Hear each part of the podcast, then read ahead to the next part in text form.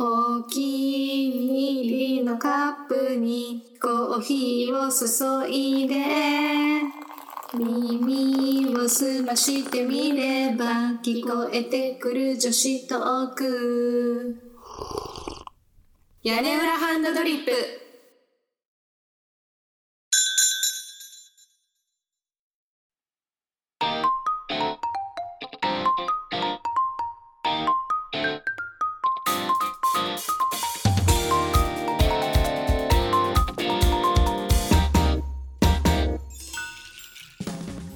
にちは、すだちです。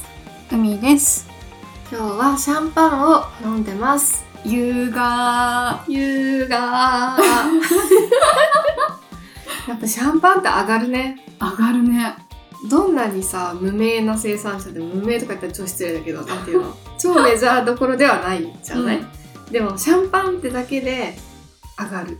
上がる。うん、この泡がさ、グラスにポコポコポコってついてるこの感じ。ねシュシュシュシュシュシュみたいな。宝石って言われてんだよね。天然の宝石シャンパン。というわけで、今日も元気にトークしてまいりましょう。ちょっとテーマが元気じゃないかもしれないけど。ちょっとテンションを上げてね。今日のテーマは、レストインピース。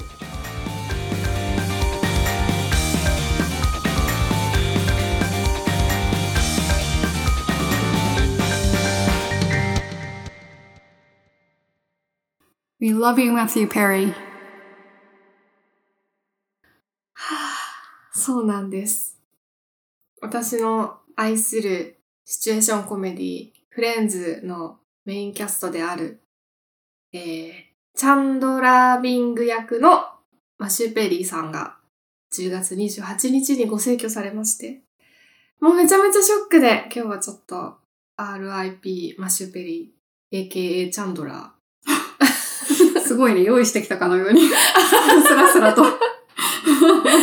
について、そんなトークをしたいと思います。すだっちゃんのね、愛だからね、フレンズは。そうなの。あのさ、有名人が亡くなるって、まあ生きてればたびたびあるじゃない？うん。だけど、マシュー・ペリーはもうめちゃめちゃショックだったの。もうなんか、ぽっかり穴が開いたような。ちょっと数日何もやる気が起きなかったぐらい。うーん、ねあのニュース見たときに一番にすだっちゃんが頭に浮かび、うーんとか思って。そう。いや、若いからね。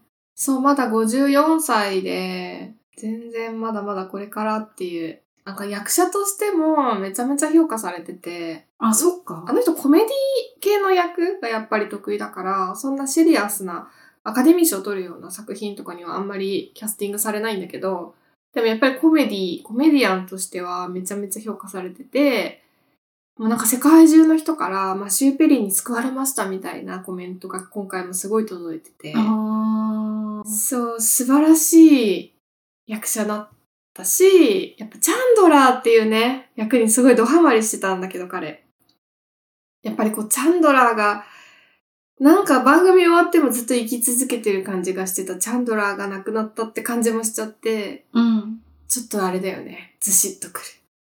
まあ確かにね、その、この間、リユニオンうんやってたけど、それも叶わなくなるっていうことだからね。そう。2年前かな ?2021 年に、あれは、あの、ドラマをもう一度やるっていう形ではなくて、えっと、キャストが同窓会的に集まって、当時のことをいろいろ語りましょうみたいな特別番組だったんだけど、あれもだいぶグッときたけどね。めちゃめちゃグッときた。なんかその時に出演されてた、あの、フレンズ見たことある人だったらわかると思うんだけど、あの、コーヒーショップのボーイ役のガンター役をやっていたジェームズ・マイケル・タイラーさんが、あの、病気を患ってらっしゃって、もう割と余命宣告も受けてるような感じだったの。で、えっと、そのリユニオンの後にガンターのそのジェームズさんも亡くなってしまって、その時も結構打ちひしがれてたんだけど、今回のマシュー・ペリーのご逝去もあって、なんかこうずっと続いていくんじゃないかって思っていたなんかこうフレンズの世界観が、あ、やっぱりキャストも年を取るし、いろんな事情でキャストも亡くなるリスクもあるしってことをすごく、すごく痛感して。びっくりするよね。うん。あの、自分がちっちゃい頃から見てた人たちが亡くなるって。そうなんの。こう、大人でさ、永遠だと結構思ってるとこあるじゃない、自分の親はずっと親だみたいなさあ。、そうだね。そういう感じがちょっとするよね。あの、私が初めてフレンズを見たのが、中学校の時で、友達の家に遊びに行った時に、友達のお母さんがフレンズが大好きな人で、その人がコンプリートボックス、DVD 持ってて、大ファン。で、なぜかそれをずっと流してくれてて、私が遊びに行った時に。で、それで初めて見て、なんておしゃれで、なんて面白いドラマなんだろうって思って。で、シチュエーションコメディってさ、あんま日本にないじゃない？うんうん。フレンズはめちゃめちゃおしゃれで、ちゃんとドラマって感じで、でも笑いがあってみたいなのが結構衝撃で、ドハマりしたわけよ。でもそこからフレンズめちゃくちゃ見て、お小遣い貯めて自分でも DVD 買って、そう。最初はシーズン7をなぜか買って、なぜ？そのシーズンが一番良かった。そのシーズンがね、一番ハッピーなの。そのシーズンが、チャンドラーとモニカが婚約したりとか、あで、なんか、一番ハッピーなシーズン。だって私は思ってて、シーズン7を見て、心の栄養剤というか、にしてた。特別なシーズンってあるよね。その、長寿の番組であれば、うん。あるこそ、なんかこう、好きなシーズンってある、すごい。あるよね。ね。チャンドラーとモニカの、その、プロポーズをお互いし合うシーンがあるんだけども、そこがね、ピーク。なんかさ、お風呂に入るシーンなかった？お風呂に入って隠れるシーンなかった？あある。ったよねそう多分それシーズン7とかだよね。違うかな？別のシーズンかな？それシーズン7かな？でもシーズン6か7かその辺だと思あーね、あの頃すでになんか付き合ってる感じだなっていうのをちょっと、そう私もさ、なんていうか、適当に見てるっていうか、う。うん。なんていうんだっけ、そういうの。網の目じゃないけど。虫食いな感じで見てるああね。そう、でもそれはまだ、チャンドラーとモニカ、自分たちは付き合ってるけど、正式に自分たちも恋人って認めてなくて、周りにもまだ言ってないから、みんなに隠れて、お風呂入ったりとか、うん。隠れてちょっとイチャイチャしたりとか、みたいな。そうだよね。時そのシーンだ。可愛かった。ほんと可愛いよね。もうそうなのよ。チャンドラーとモニカの二人はもう愛が深くて、うん。もうその、この二人みたいになりたいっていうのはもうずっと思ってた。へ人だったえ。そっか。うん。私の中の理想の男性は、そのなんて外見とかじゃなくて、その女性に対する態度というかは、もうチャンドラーが理想かも。そうなんだ。うん。正直チャンドラーにあんまり印象がなかったのよ。チャンドラーすごいんだよ、本当に。顔だけで言うと、あの、もう一人の人の方。ジョイジョイロスじゃないでしょ？ロスじゃない方ジョイ、ジョイ。そう。ジョイはイケメン。イケメン枠なんだけどね、一応ね。んうん。でもなんかすごく面白い。なんか抜けてて可愛いなって。そうだね。そう。ちょっとおバカな感じのキャラクター。チャンドラーはもう彼女とか奥さんを最初はね、めちゃめちゃここぞという時に逃げて卑怯な感じで、もうほんと最低って感じだったんだけど、モニカと出会ってからのチャンドラーがもう最高にイケメンなの。もうモニカに対して尽くすし、モニカのことも全部受け入れて、絶対裏切らないみたいな。すごいね。もう最高なのよ。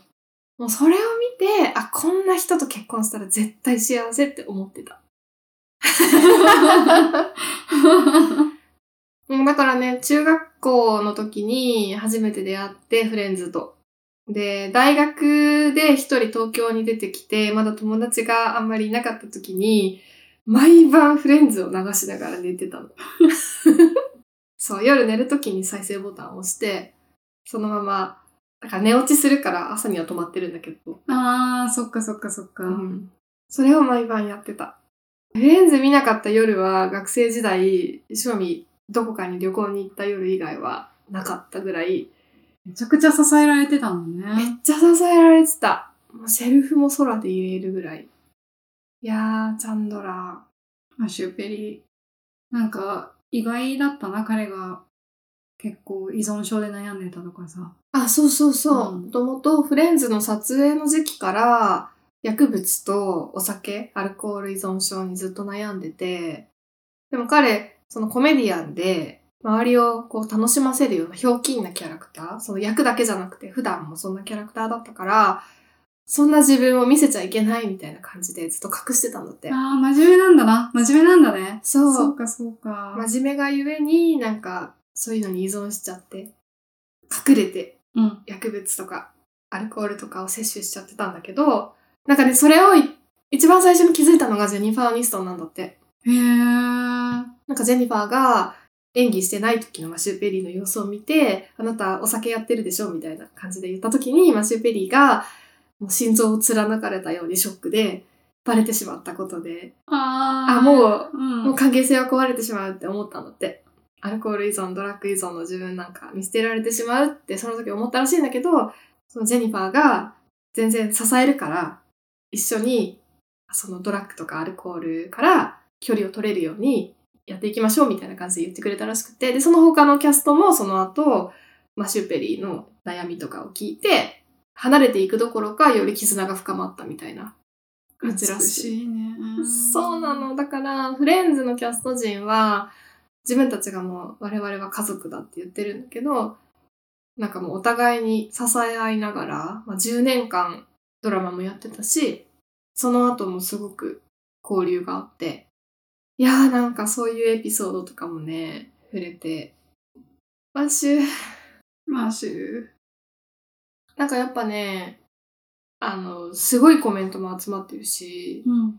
インスタのね、あの、マシューの最後の投稿に対するコメントの量がやっぱ半端なくて、最後のコメントって何だったの？インスタかなんか？インスタで、なんか、しかもね、マシュー、ジャグジーに入ってる写真をポストしてて、亡くなったところね。そう、自宅のジャグジーに入ってる様子を写真に収めて、それをポストしてて、で、なんか、それが最後になっちゃったっていう感じ。なんかどうなんだろうね。本人も自分が亡くなるなんて思ってなかったのかな。思ってなかったのかな。でも死因がまだわからなくて、どういう事情で亡くなったかとかが公表されていないから、ちょっとわからないんだけど、うん、なんかね、いろんな憶測が飛んでてさ、元恋人が彼はまたドラッグに手を染めたのよとかって言ってたりとかもしてて、おー。真相はわかんないけどねわ。かんないね。うん、しかもなんか明らかにする、できるものなのかするべきなのかも迷うよね。迷う。迷うというか難しいよね。影響がすごく大きいから。いや、でもなんかこれでもう、フレンズの続編は多分もう絶対作られないっていうのが、まあ、あのね、もともとフレンズの続編はリサクドロがもうやりたくない、やるべきではないって公言してたから、あまあないだろうなとは思ってたんだけど、マシューペリーの逝去によって、まあ本当にないだろうなってのがもう現実になったなっていうのもあって、多分世界中のファンが悲しんでるっていうのもある。ーそらちゃん的には続編欲しかったの？なんかね、全く別物として作ってほしかったなっていう気持ちはしてて、うん。なんか全く同じ世界観で作るのではなくて、例えばシットカムではない感じでスペシャル番組作るとか、そのロスとレイチェルのその後をクローズアップして描いてみて、他のキャストをゲスト出演させるとか、うんうんうんなんかそういうのがあってもいいのかなとは思ってたんだけど、確かに最近あるもんね。うん。あの、 Netflix とかでその後の二人みたいなさね、あるよね。登場人物の誰かにクローズアップしてちょっと別の形でとかはありかなとは思ってた。なるほどね。やっぱ本人がいいよね。なんかあの、うんスター・ウォーズでさ、うん。亡くなったあの、レイヤー役の。女優さんをさ、うん。蘇らせた時は、うん。あんまりすごいな、違和感全然ないなって思ったんだけど、うんうんなんかちょっと、ちょっと不思議な感じしたもんね、やっぱり。そうだね。いや、なんかさ、今後、その AI とかが発達してさ、もう実写と変わらない感じでまたやりますとか言われてもさ、やっぱり、マシューではないって思っちゃうから、ね。むしろ生きてないもんなって思っちゃうもんね。作んないでほしいってやっぱ思うよね。うんん。やっぱそういうことなんだな。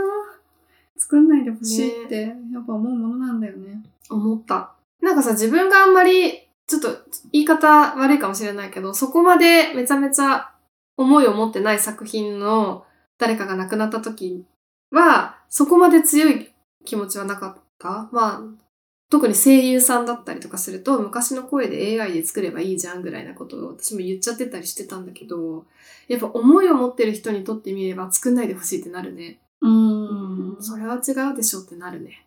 そうだね。うん。やっぱその冒涜っていう言葉が一番合うような気がするね。そうだね。やっぱだから作品とさ、キャストは、特にまあ実写だから結びつきやすいってのもあるけどさ、こう切り離せないよね。うん。うん。だいぶ受け入れようっていう気持ちにもなってきたけど、もうお葬式も終わったし、フレンズの他のキャストの人たちからの追悼の声明も出た、出てたし、いや、しかしでも残念でならないなって感じかな。うん。ね、これがなんか寿命とか言われたらもうしょうがないやっていう感じするけどさ。うん。ね。でもなんかさ、ちょっと変な話だけどさ、そのハリウッドとかの結構著名な役者さん、今回のマシュー・ペリーと似たような感じで亡くなった方が最近いたじゃない？いたっけ？あの、フルハウスのダニー役のああ、お父さん。お父さん。あの方も同じくホテルで、滞在先のホテルで亡くなってて、死因も当初明らかにされてなくて、みたいな感じだったんだよね。ダニーは結構もうちょっと年上だよね。もうちょっと言ってたかな。そう、あのシーンもなんか不不可解だなとは思ったけど、結構、うんあ、そっか、結構上だったんだな、もうとか。でもそのイベントがあって、その仕事の合間のホテル滞在中に亡くなったから、うーん本人は多分全然意欲的にまだまだこうお仕事したりとかっていうつもりでいたところの不意の出来事って感じだよね。マシもそんな感じだったのかなって想像しちゃう、なんか。ねえ、でもなんか本出したばっかでさ、うん。思いたいよね。不慮の事故の方がいいな。そうだね。でも彼は、すごく素晴らしい作品を残してくれたし、彼によって救われた人もたくさんいるなって思うと、なんか、本当に素敵な人生だったんだろうなって気もするわけ。一方でね。自分はちょっと彼みたいな生き方は、スポットライトを浴びてみたいな生き方はできないんだけど、あ、なんかこういう感じで、なんかこう人に、まあ、自分が死んだ後のことなんて何もわかんないから、死んじゃえば全部一緒って感じるかもしれない。感じるってかもう感じることすらできないんだけどね。全部一緒になっちゃうかもしれないけど、なんか、こうやって人に少しでもさ、ああの人のおかげで助かったなとかって思ってもらえるってとても幸せなのかもとか思っちゃった。ああ。まあ、人が生きてる限りそういう人はゼロじゃないと思うけどな。うんなんか、例えばさ、すなっちゃんなんかさ、困ってる人いたら助けるじゃない？多分。まあ、時と場合にだいぶよるかもしれない。だいぶ 返してきたね。でもそういう人はさ、多分忘れないよ。うんあの時はあの子に助けてもらったなとかさ。まあそうね。なんか、ちょっとでもそういうのを増やすことが、もしかするとだよ。本当に、本当に自分が死んじゃった後なんて何も残んないって私は思ってるからさ。無駄っちゃ無駄かもしれないけど、今想像するに、そういう人が自分の死後一人でも多くいるとなんかハッピーだから、そういう生き方ができたらいいなってちょっと思うね。うん。屋根裏ハンドドリップ。なんか笑顔を見るとキュッてなるね。そうどのニュースも笑顔の写真載っけるじゃん。そう、でもずっと笑顔だったんだよね、やっぱその、あー。なんていうの、このシャッターを押される、カメラを向けられる瞬間って、彼はずっと笑顔だったんだよ。なんかちょっと辛くなるよね。この笑顔の裏では、どれだけの葛藤が。そう、葛藤とか苦しみとかがあったのかな、みたいな想像してしまうね。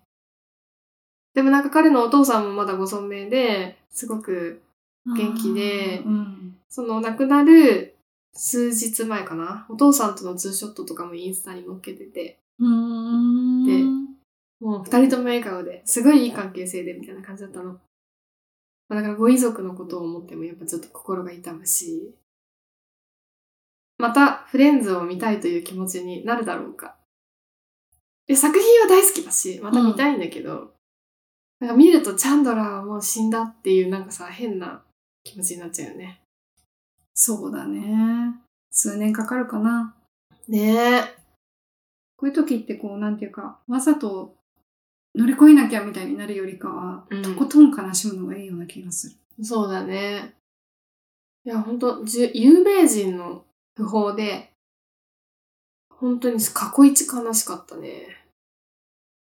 なんかフレンズのキャストの中でも特にマシュー・ペリーがやっぱ悲しいって感じるのかもしれないと思っちゃって。そっかぱね、フレンズの中でのチャンドラーの存在めちゃくちゃ大きくて、そうか、私てっきりジェニファー・アニストンが好きなのかと思ってた。あ、ジェニファー・アニストンはめちゃめちゃ好きで、それは間違いないんだけど、なんかさ、な、なんでだろうね。そういうのない？意外とこの人すごい好きだったんだみたいなやつ。なんか好きとかじゃなくて、なんか好きとかじゃないけど、なんかこう、なんつったらいいのかな。ドラマの中で、マシュー・ペリー演じるチャンドラー・ビングが、なんか大黒柱的な雰囲気というかさ、なんかこう、ん。彼が場を回してるみたいな安心材料みたいな感じで映ってて、って感じかな。大きな支えだったもんね。ね、なんかそう感じてたんだね。あの中の一番のスターは間違いなく私の中ではジェニファー・アニストンで、ジェニファー・アニストン好きすぎて、ロサンゼルスに行った時も、ジェニファー・アニストンが載ってる雑誌をめちゃめちゃ買い漁った。ちょっとでも表紙にジェニファー・アニストンって載ってる雑誌を全部買ってた。そうなんだ。日本に入ってこない情報とかもめっちゃあってさ、やっぱパパラッチがすごいから。そうだよね。すごいよね。でも結構さ、もう、いい年の女優さんなのに、割とさ、すごいクローズアップされてて、ももっとさ、若い、今、旬みたいな感じのセレブがアメリカなんてたくさんいるのに、ずーっとジェニファーは常連だから、やっぱすごいなって思ってた。取らせてくれんじゃない？あー、余裕がないけどね。そういうとこも結構上手なのかもね。わかんないけど。あの人すごくさ、バランス取れてそうだなと思って。確かにね。なんか実際のとこわかんないけど、なんか性格もサバサバしてて、すごいいい人そうだなって。なんか、すだっちゃんからさ、その、マシュー・ペリーがさ、うんうんその、依存症だって一番最初に話しかけたのも、うんジェニファーで、うん。彼女が一番最初にそのサポートするよっていう姿勢を見せたから、そういう空気が出来上がったのかなって思って、うんその話を聞いたときに、私の持っていたジェニファー・アニストンのイメージはうん。めっちゃ変わった。あ、本当？うん。そう、ジェニファーはね、いい人なんですよ。知ってる？知り合いいや、なんかそれ、ちょっと、本当どうでもいい話っていうか、本当余談なんだけど、うん。ブラッド、ブラッド・ピット？ブラッド・ピットとさ、結婚してたじゃん。うん。で、別れたじゃん。うん。で、今は再婚して離婚してえらいことになってんじゃん。えらいことになってる。ブラッド・ピットってもともと実はだからすごく不安定な人で、うん。ジェニファーがうん。支えてる面がすごく大きかったのかなってうん。思っちゃった。ね。それは本当そうだと思う。なんか周りに人がすごい寄ってくるって感じがしててさ。うんなんか仕事もすごい順調だし、友人関係もすごく、まあ SNS とかネット記事とかを読む限りでしかないんだけど、めっちゃ見てる、めっちゃ追いかけてる、この人。そう、ほぼマニアなんで。全然なんかすごくハッピーに生きてるなってすごいね。感じてる。そんなジェニファーが支えてたマシューペリー。マシュー・ペリー。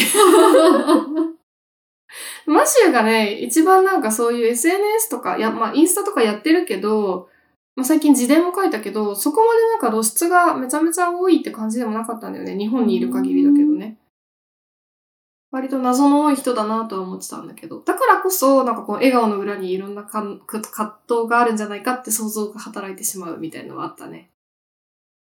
なんかね、フレンズのキャストさんみんなそれぞれめちゃめちゃ個性が強くて、ジェニファー・アニストンはさっき言ったみたいな感じだし、マシュー・ペリーもすごくひょうきんな面と、いろんな苦悩にもだえてた、葛藤してた面ととかあるっていう話があったけど、なんかデビッド・シュワイマーとかもさ、なんかみんなさ、シュワイマーのことはシュワイマーって呼んでんだよね、キャストも。あ、そうなんだ。そう。デイビッドじゃなくて。デイビッドじゃないの。シュワイマーって呼んでるの。なんか、言いたくなる言葉なんだろうね。いそうそうだね。や、なんか、シュワイマーって響きがさ、うんすごくユダヤっぽいからさ。そうだうね。ん。なんかジェニファーはジェーンで、コートニー・コックスはココって呼ばれてて、あで、リサ・クドローはリズって呼ばれてて、で、マシュー・ペリーはマッティ。あ、かわいい。そう。そうで、マット・ルブランクはマットで、デビッド・シュワイマーはシュワイマーって呼ばれてる。でも私、ジェニファーも多分アニストンって呼ばれること多かったと思うよ。あ、そう。うん。アニストンって言いたくなる、ちょっと。あ、本当、うんそういう感じ？男の子とかが呼びそう。ああね。影で。アニストンって。そう。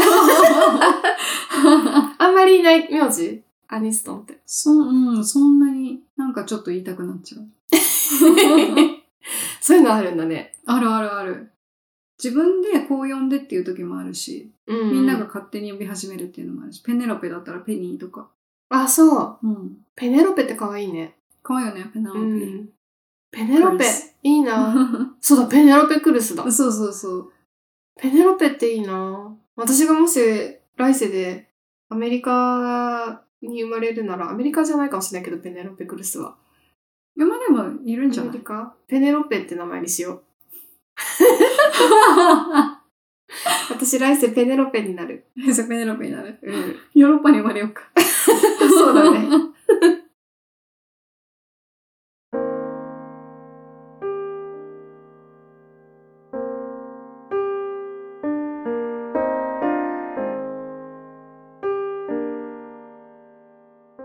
なんかさ、ちょっともう一回フレンズの話になっちゃうんだけどさ、うんフレンズすごい何回も見てて、マジ本当に学生時代なんて毎晩流してたから、何回も何回も見たんだけど、唯一多分2、3回しか見てないエピソードがあって、うん。それが最終回。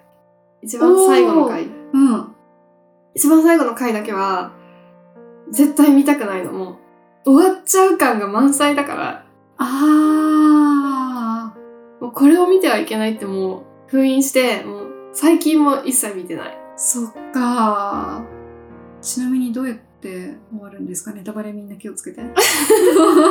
最後は、あのずっとね、フレンズってニューヨークのマンハッタンにあるアパートで、こう向かい側にある2部屋にみんなが住んでて、まあ一部ちょっと、フィービーうん。フィービーだけ別の部屋に住んでてとかっていうのはあるんだけど、まあ、基本あそこが、そのアパートが舞台になってて、二部屋に分かれてみんなが住んでてみたいな感じの設定なんだけど、最後は、チャンドラとモニカが養子を迎え入れて、その養子を育てていくにあたり、一軒家で育てたいっていう思いが強いから、家を売って、一軒家に引っ越すっていうシーンなのね。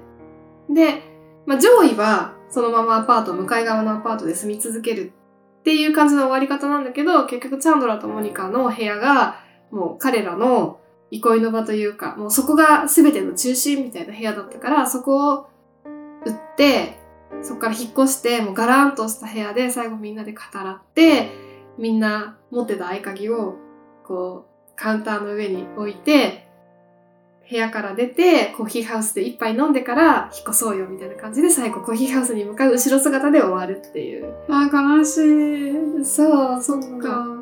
もう本当に、あ、この部屋はもうチャンドラーとモニカの部屋ではなくなるんだ。みんながここで集うことはないんだっていうのが、もう後ろ姿からすごい伝わってくるラストなのね。合鍵返すのやだ。そうなの。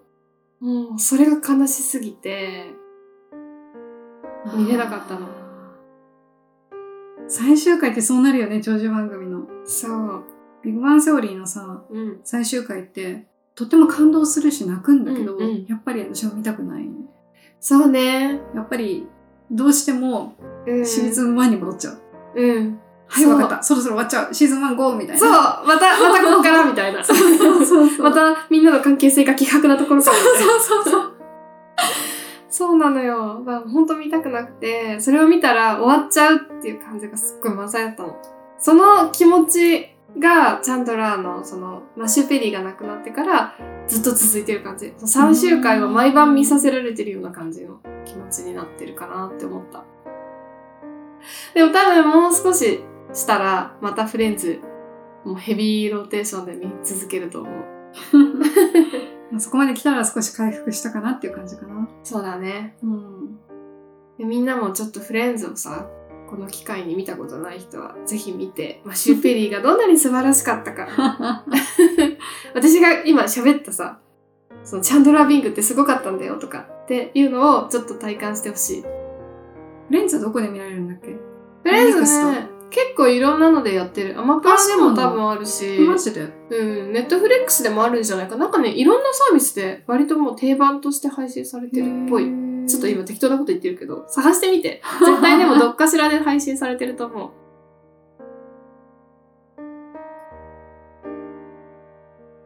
RIP マシュペリー。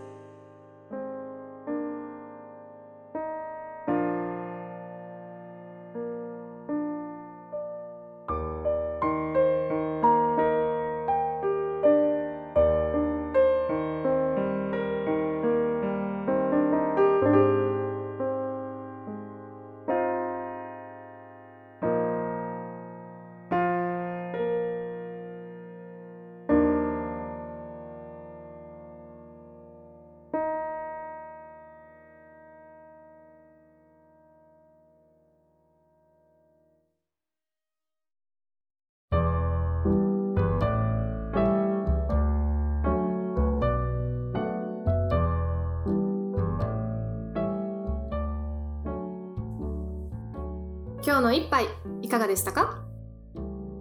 屋根班ではマメーズの皆様からのお便りを募集しています。フォームでもメールアドレスでも OK です。メールの方は屋根班 .coala.gmail.com 私たちは X もやっておりまして、X のアカウントは、アットマーク、屋根半アンダーバーコアラです。つぶやくときには、ハッシュタグ屋根班、カタカナで屋根班をつけていただけたら反応しに行きます。よろしく。バイバイ。チャオ